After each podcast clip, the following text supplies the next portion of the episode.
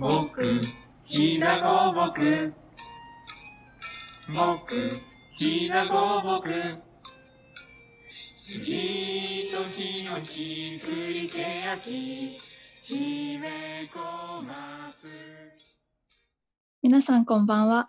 ひだごぼく社員が発信するポッドキャストごぼらじへようこそ。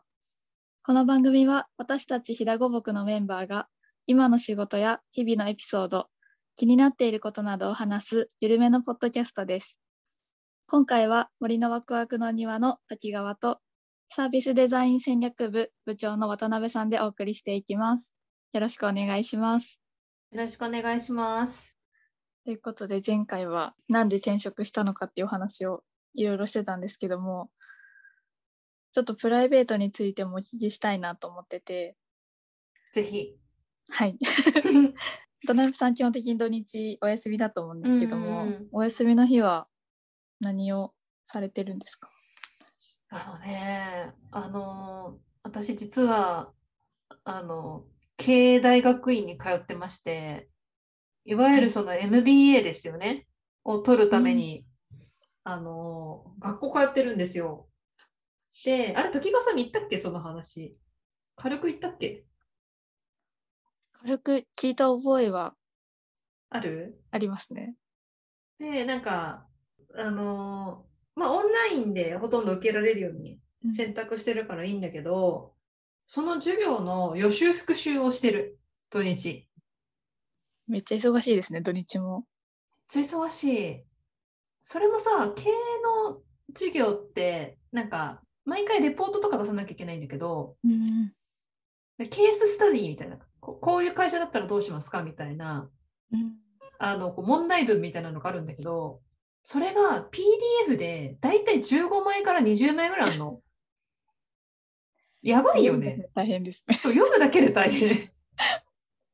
それを読んで、さあどうしますかみたいなのを土日使ってやるんだけど、ねだそれやったり、あとはまあ犬飼ってるから、ドッグランに行ったり、うんかな？うん。そんなになんか、なんていうの？もう、海に行ったり山に行ったりはしないよね。そう、なんか、レジャーみたいなことあんましないよね。もはや。うん。え時川さん、休みの日何やってる？平日休みだもんね。そうですね平日休みであんまその2連休とかになることが少ないんでそうだよね。本当。にもう寝て一日終わるかうん。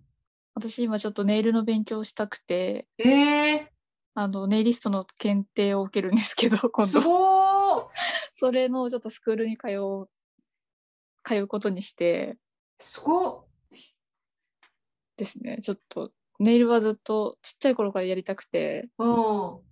もうタイタイミングがなかったというかあんまりこの人のネイル好きみたいなメンターみたいな人がいなかったので、やってなかったんですけど、うん。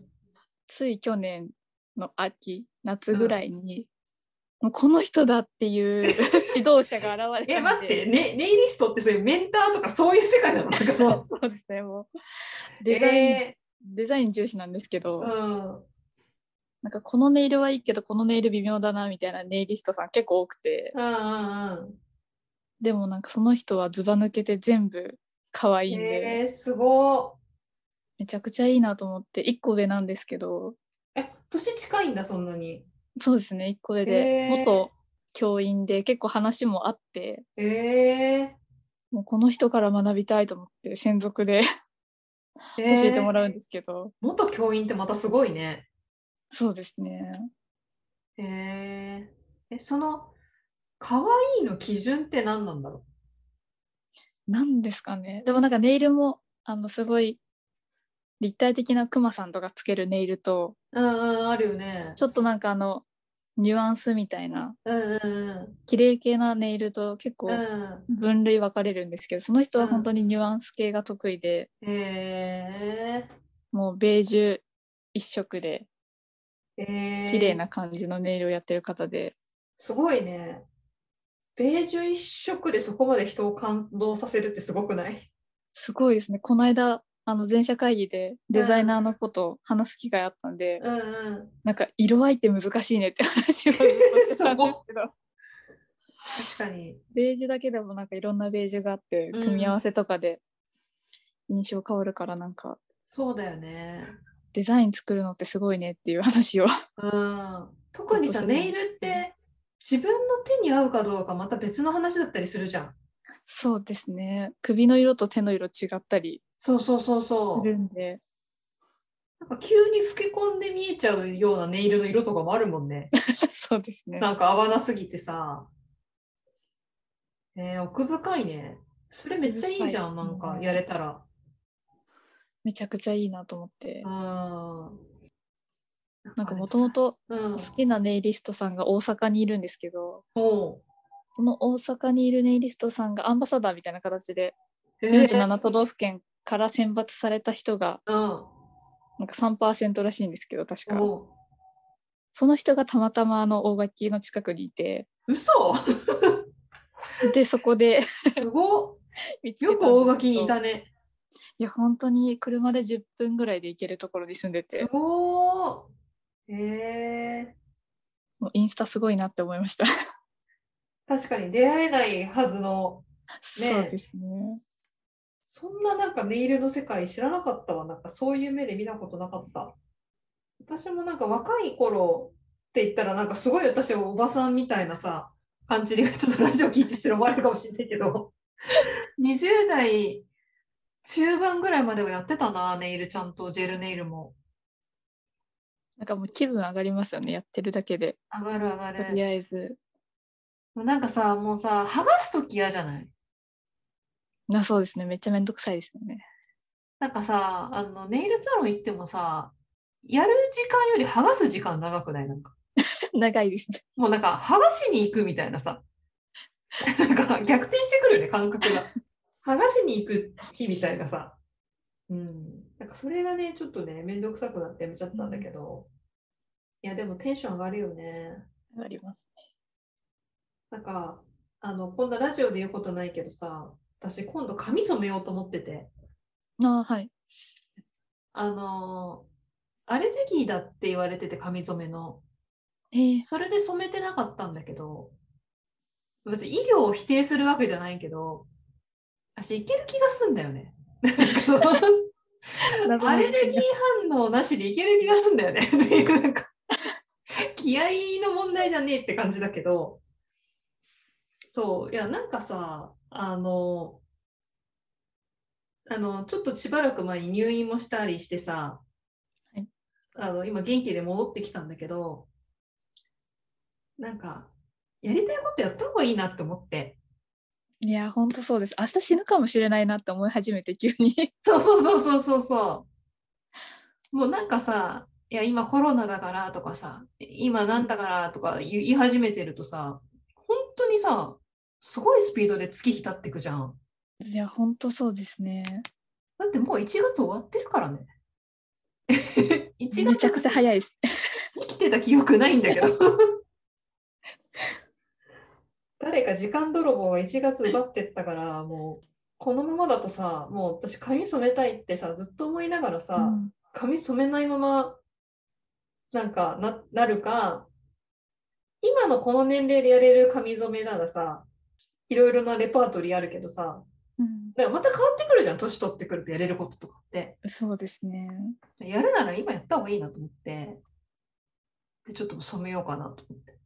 私も結構ブリーチ何回もしてるんでああ、そうだよね。もうかなり痛痛みすぎて今日も午前中あのなんかサロンモデルでえー、無料で、なんか個室のうん。天然成分100%の髪染めみたいなところに行ったんですけど大丈夫？染まる？でもまあなんとかへえ。グレーっぽくはなりましたえそれブリーチしてその感じなんだ。そうですね無事3回ぐらいしてこの色なんでああ。でもちょっと枝毛とかやばいんでそうだよね。そろそやばいブリーチしないとだよな。私なんかさ、あの、大学生の頃さ、わけわからないけど、白髪にしてたよ。すごいですねロシア人みたいな、なんか、妖精みたいな。ええ白にしたかったんですけどそれもそれに耐えられない髪の毛だって言われてそうそうさすがに無理かと思って白はね、なんか髪の毛チリチリになってね、なんか空に飛んでくから、髪の毛が。根が強くないと。ですよねちょっとうん。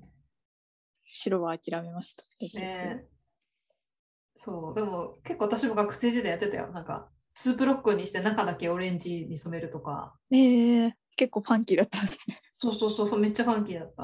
で、なんでそのめっちゃファンキーになったかっていうと、私同じ美容師さんに、もう中学ぐらいからずっと切ってもらってて、えー、その人が x ジャパンのファンクラブに入ってる熱狂的な x ジャパンのファンの人だったの。で、マジでその x ジャパンが活動すると美容師休むみたいな人で、えー、だから中学生ぐらいからその人に切ってもらってるから、別に私そんなに x ジャパンめちゃくちゃこう詳しいとか好きでもないんだけど、もうなんか感性が x ジャパン寄りにされちゃってて。でさ、中学生ぐらいの時ってさ、こう年上のお姉さんかっこいいみたいなのあるじゃん。こういう人になりたいなみたいな。で、それが x ジャパンの追っかけの人だったから、うんまあ、自分の中で、なんか美容師さんにも、やるんならもうそんぐらいやんなきゃ意味ないよみたいなこと言われて。だからそういうか奇抜な髪型してたし、えー、それこそさ、あの私が高校生の頃ってさ、キンキキッズのさ、うん堂本剛くんがさ、半分ショートカット、半分ロン毛みたいな、なんかすごいアシメな髪型してた時期で、それも美容師さんにめっちゃそそのかされて、それ絶対今いいよみたいなこと言われて、で、うち学校が結構厳しい校則だったのに、なんか半分ショートで半分ロン毛の半分にパーマかけるみたいな、ほんとつよぽんと同じような髪型して行って行ってたのね。でしたら、なんか、あの、たまたま卒業アルバムの写真撮らなきゃいけない日で、うん校則に従えって言われて、なんか肩につくときは髪を祝わない、なんか祝わなきゃいけないみたいなルールがあって、私そんなにめっちゃおしゃれな髪型なのに、先生に怒られて半分だけポニーテールみたいにしたの。だから、マジで意味わかんない髪型で最後卒アル乗るっていう事故が起きたんだけど、本当校則ってなんだよと思った。もう髪型が理解できないから先生が。説明したんだけど、こういうおしゃれだからみたいな。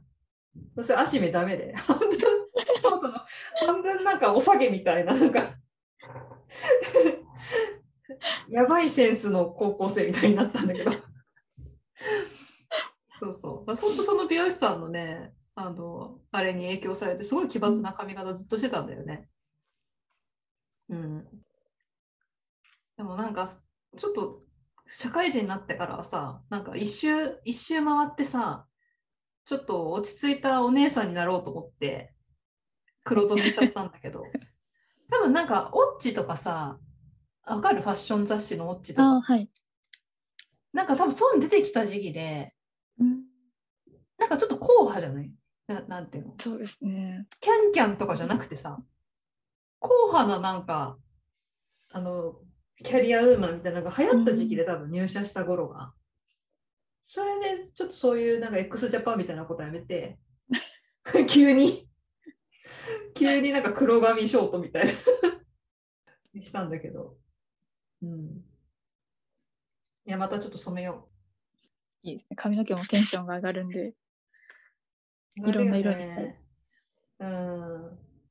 いや、本当なんか接客業とかさ、私もお客さんに会ったりする仕事だけどさ、もうなんか、その人が輝いてればもういい時代になってきたしね。そうですね本当になんかうちの会社多分そんなに着てないと思うんですけど髪の毛ないない。もうなんか真っ赤とかじゃなければいいかなと思ってうん。まあなんか、もう一周回って真っ赤でもさ、あ、なんかもういいけどね。なんか真っ赤なんだとは思うけど、別にいいけどね。驚きますよね。真っ赤な人がカフェから料理持ってきたら、あの、なんだろう、単純に本人がいろんなところで、あの、大垣とかで真っ赤な人って言われることに耐えられるんであれば いいと思うけど、そうですね。あそこのくら寿司にまた真っ赤な人来たよとかさ、目立ちすぎちゃうっていうあれはあるけど。確かにそううん。でも別にね、うん。あ、だってそれこそさ、あの仕事の話に戻るけどさ、あの、はい森のワクワクの庭もさ、鏡ヶ原もさ、パートさんとかあのスタッフの制服をさ、全部自由な着こなしにできるように変えたじゃん。はい。それもうちの会社らしいよね、そういう意味でね。そうですね。もともとは結構きちっと着るタイプの制服だったんだけど、まあ、パートさん含め、社員含め、もっとみんなが自分らしい感じで働けるといいよねってことで、こうダボっとしたワーキングシャツみたいなのに変えて、スカーフ巻いても、中にトレーナー着てもいいみたいな。今時だよね。今時ですね。ワークシャツちょっと自分の中では着てたんでめっちゃ嬉しかったですね。ねえ。いいよね。いいです。いや、だってで本当さ、結構ワークシャツってデカめじゃないですか。うんうんで、ちょっと私があのペラペラなので、うん。うんなんか着着せられてる感が すごいよって言われて、着こなしにめちゃくちゃ困ってるんですけど。あれじゃない？なんかさ、浴衣着るときにさ、お腹にタオルとか仕込むじゃん。あ、そうですね。お腹にタオルとか巻いとけたら、なんかちょっと体に楽しかない。厚み持たせるみたいな。ワークシャツの意味。なので結局ズボンにインとかしないと長すぎて丈が。ああ、もともとちょっと大きいサイズ感だもんね、あれね。あ、そうですね。うん、ちょっと夏とかどうしようかなって感じです。確かに。あの袖口のところとかスカスカになっちゃいそうだね。あ、そうなんですよね。うん。やっぱタオル巻くしかないわ。タオルあえてみたいな。でも大事だよね、そういうあの日々着るもの。そうです。うん。なんか私も在宅ワークだからさ、正直その Zoomで上半身しか映んないから、いもう下はいつもあの、ノースフェイスのジャージだもんね。うん。もう超動きやすいやつ。多分ね、このままね、ちょっとした山は登れる。そういうズボン履いてる。うん。全然ちょっとした山は登れるみたいな。なんか、そういうさ、なんか、ななんていうの？私すごい機能性のある洋服が好きなのね。うん。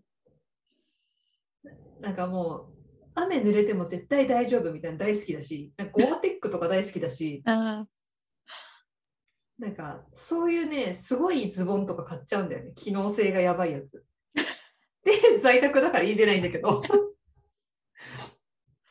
ー逆に機能性がいい服一枚も持ってないですね。あ、持ってなさそ持ってないですね。もうなんかおしゃれに我慢は必須みたいな。う。だって滝川さんなんか寒そうだもん、いつも。よく言われますね。なんか足首絶対出したいんで、ファッション。うわーも中でう。もう足首埋まる、あの、シェルフパンツとか、ああいうダボってしてるズボンとかは本当に着れなくてあー、冷えるよ。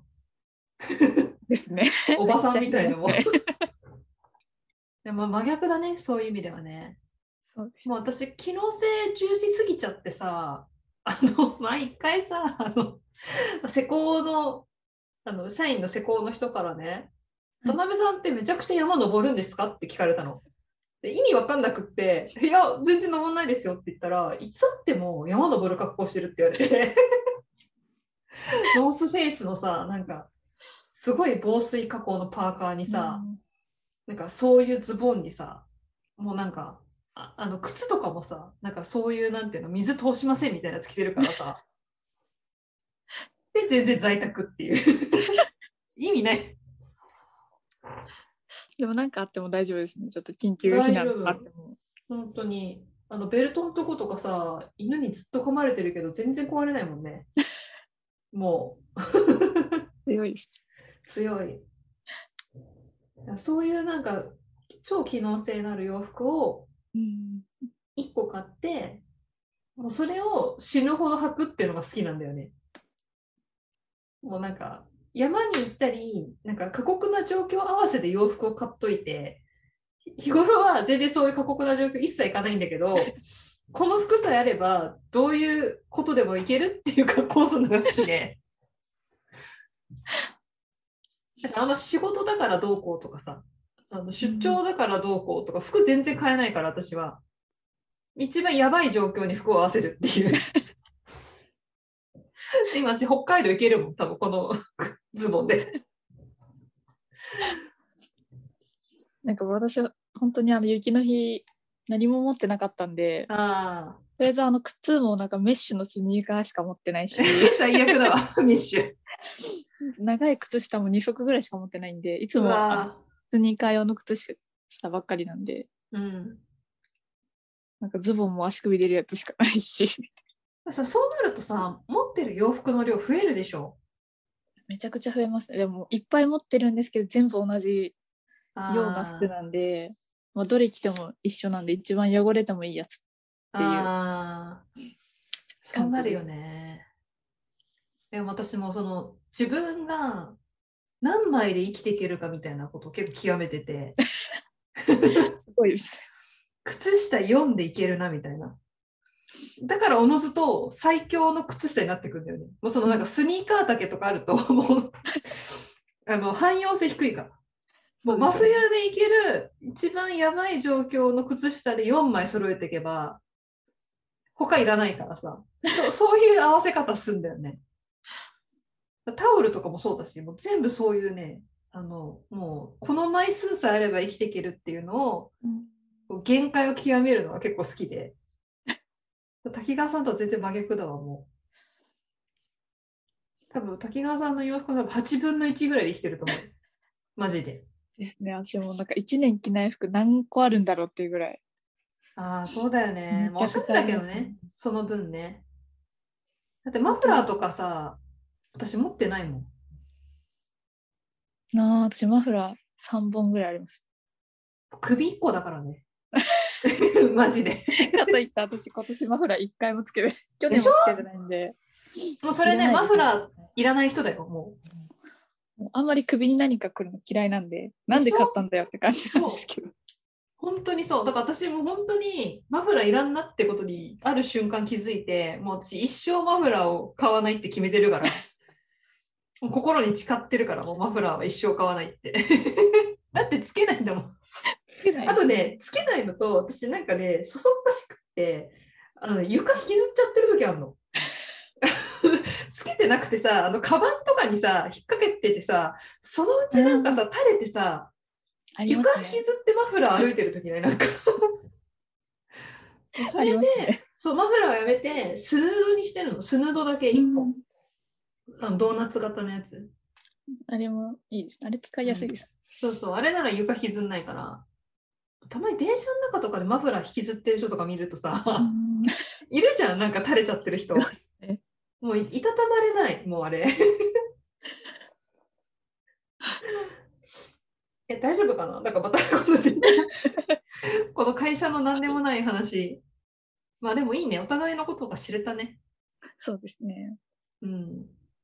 まあちょっとまた、滝川さんが髪を真っ赤にしたときは、それはそれ特別会として放送しよ真っ赤にしましたう。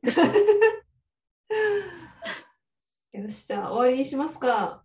はいいや、ここまで聞いてくれてる人がいたら嬉しいね。嬉しいですね何の役にも立たない時間を。またじゃあちょっとお便りとかもしなんかねこ これを聞いてお便りする人いるのかって感じはあるけどあの説明欄のところにアドレスもあるからね。はいそうですね。はい。じゃあ今日は終わりにしましょはい、ありがとうございましうた。はいありがとうございました。みんなの町のひだごぼく。みんなの町のひだごぼく